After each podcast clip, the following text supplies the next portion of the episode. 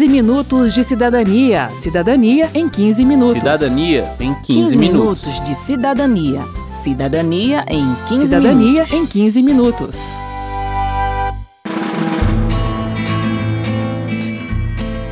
O trabalho é a fonte única de onde procede a riqueza das nações. A equidade manda, pois, que o Estado se preocupe dos trabalhadores e proceda de modo a que, de todos os bens que eles proporcionam à sociedade, lhes seja dada uma parte razoável e que possa viver à custa de menos trabalhos e privações.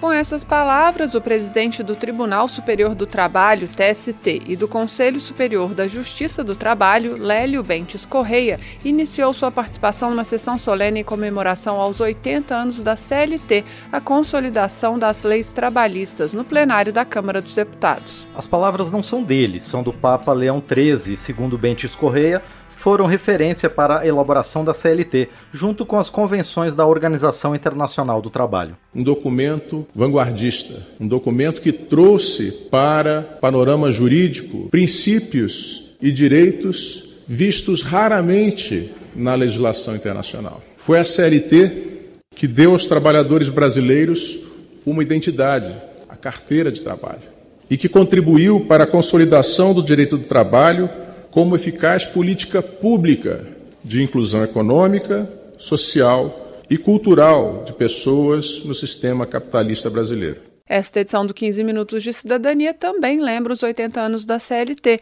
promulgada em 1 de maio de 1943. Eu sou Verônica Lima. E eu sou Márcio Aquilissardi. Sou super trabalhador, alimento minha família com orgulho e amor. Super trabalhador, A melhor forma de distribuir renda é pelo emprego, com salário. Foi o que disse o ministro Carlos Lupe da Previdência durante a sessão solene na Câmara. E a noção de que direito trabalhista é política pública de inclusão social foi reforçada por outros participantes, como o ministro do TST, Maurício Godinho Delgado. A CLT, ao lado da legislação previdenciária, constitui em 128 anos de país independente nas duas primeiras políticas públicas inclusivas deste país. Das mulheres, dos homens trabalhadores, inclusive da população que foi escravizada de uma maneira ignóbil durante quase quatro séculos nesta terra. Mas não foi uma inclusão total. A CLT de 1943 não garantiu direitos aos trabalhadores rurais nem às empregadas domésticas, como lembra o próprio Maurício Godinho. Um Estado oligárquico existente no país no, ainda até os anos 30, essa conjuntura não permitiu a extensão da CLT a toda a população. Senão o governo não, daria, não duraria um único mês. A verdade é essa. Foi um pacto político perverso mas que permitiu a prevalência das primeiras políticas sociais. Enquanto os trabalhadores rurais esperaram 20 anos para ter seus direitos reconhecidos na CLT, as empregadas domésticas precisaram esperar mais de 70. A igualdade de direitos entre os trabalhadores domésticos e os demais trabalhadores urbanos e rurais foi garantida em 2013 e regulamentada em 2015. Ainda assim, nem todos os direitos foram igualados, como afirma Samara Regina Nunes, diretora do Sindicato das Domésticas do Distrito Federal. de garantia, mas não foi do jeito que nós queríamos. O seguro-desemprego e para todos os, os trabalhadores é na faixa de cinco parcelas. O trabalhador doméstico só tem direito a três e referente a um valor de um salário mínimo. Mesmo que eu ganhe dois, três salários mínimos, quando eu estiver no, no, seguro, só posso receber um salário mínimo. Para o professor Marcos Orione, que estuda a história da formação do direito do trabalho no Brasil, a falta de reconhecimento das trabalhadoras domésticas reflete o nosso passado escravista. Se acaba a escravidão, você tem aquele período entre 1888 e final dos anos 30, que é o período de passagem, em que esse universo de mulheres fica ao Deus dará. Muitas delas são incorporadas ao próprio ambiente de doméstico do senhor de escravos, mediante um ordenadinho, um valorzinho, você é da família, fica aqui, não sei o que lá, etc.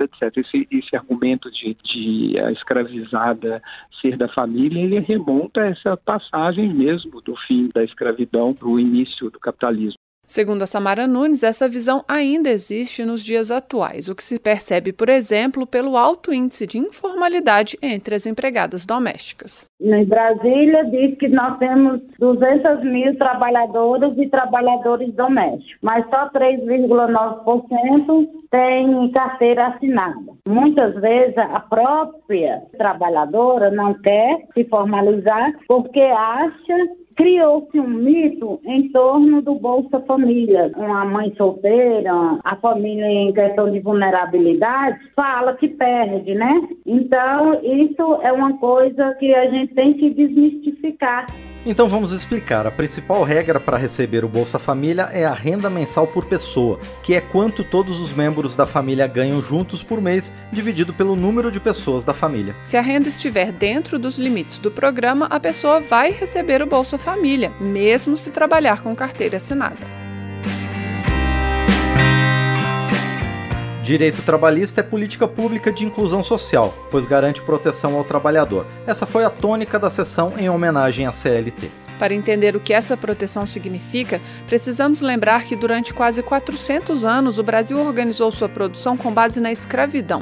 Portanto, não havia como se falar em direitos trabalhistas, pois o trabalho do escravizado era realizado à força. Depois da abolição, surgiram algumas normas para regulamentar a compra e a venda da força de trabalho, que é uma característica própria do capitalismo. Segundo o professor Marcos Orione, ao consolidar essas leis, a CLT inaugura então o capitalismo no país. E nos anos 30 começam a existir algumas legislações, como a criação do Ministério do Trabalho, do Departamento Específico de Trabalho, mas elas ainda são muito erráticas e elas são normas muito esparsas, que vão se consolidando até mais ali no final dos anos 30, com a criação de sindicatos, com a criação da Justiça do Trabalho, e aí vem a CLT e organiza esse material que estava já assim numa perspectiva mais de compra e venda da força de trabalho, com questões de, de, de descanso, com previsão de, de, de jornada, com a organização do sindicato, a CLT, continua o professor, é criada no momento em que se buscava a mudança na organização econômica e política do país, da escravidão para a compra da força de trabalho, do poder diluído nas mãos de coronéis para um governo central, da produção rural para a industrialização. Essa transição foi liderada por Getúlio Vargas em um governo autoritário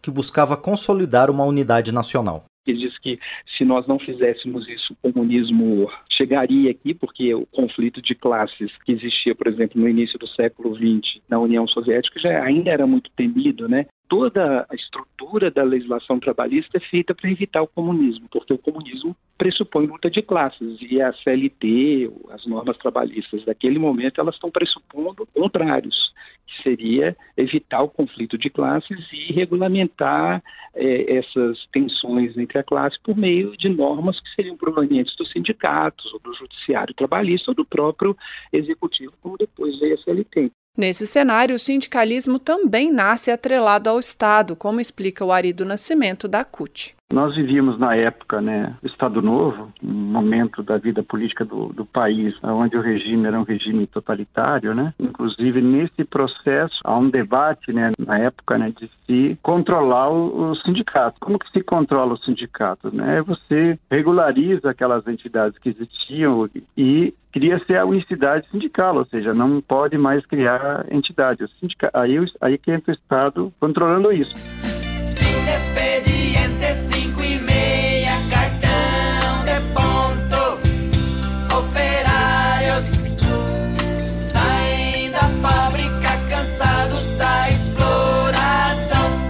A regulamentação do mercado de trabalho, expressa na CLT de 1943, tinha como base o modelo de estado de bem-estar social, que à época prevalecia no mundo quase todo e previa estabilidade, direitos sociais e maior nível de proteção aos trabalhadores. Assim, a CLT prevê regras para garantir a durabilidade dos contratos de trabalho, com cláusulas bem delineadas e proteções trabalhistas, como horários de trabalho definidos. Esses princípios vão começar a mudar a partir dos anos 60 80 durante a ditadura e com mais intensidade nos anos 90, diz o professor Marcos Orione, até que em 2017 a reforma trabalhista impõe o fim dessa lógica de proteção. Hoje é muito difícil você falar 80 anos da CLT e dizer que é CLT, entendeu? Eu acho que é uma, uma maneira engraçada de sempre se desconstruir a defesa do trabalhador, dizer que a CLT é rígida. A CLT já não existe há muito tempo, então a CLT é um mito que é cultivado para, de volta e meia, se destruir aquilo que ainda resta de um pouco daquela proteção originária da CLT. Quando você permite, por exemplo, negociação a pior pelo sindicato, isso diminui o nível de proteção que havia na CLT, que não permitia que os sindicatos negociassem a pior. Para o presidente da Comissão de Direito do Trabalho da OABDF, André Santos, as mudanças que aconteceram ao longo do tempo não foram capazes de acabar com a CLT. Na visão dele, a essência da lei permanece até hoje. É uma jornada de oito horas, que é as férias, que é o 13 terceiro, o recolhimento mensal, digamos assim, do FGTS. Então, a essência de empregado não, não mudou eu acredito que ela permanece firme de pé. Com outros poucos ajustes, ela vai se modernizar ainda mais. Sobre a reforma trabalhista, o deputado Ayrton Faleiro, do PT do Pará e presidente da Comissão de Trabalho da Câmara, disse que o colegiado está trabalhando na revisão das mudanças e que nem o governo federal fala em revogação. Nós vamos defender muito a retomada dos acordos coletivos, né? o fortalecimento. Nós vamos discutir a reforma sindical para dar força ao acordo coletivo, para dar representatividade ao movimento sindical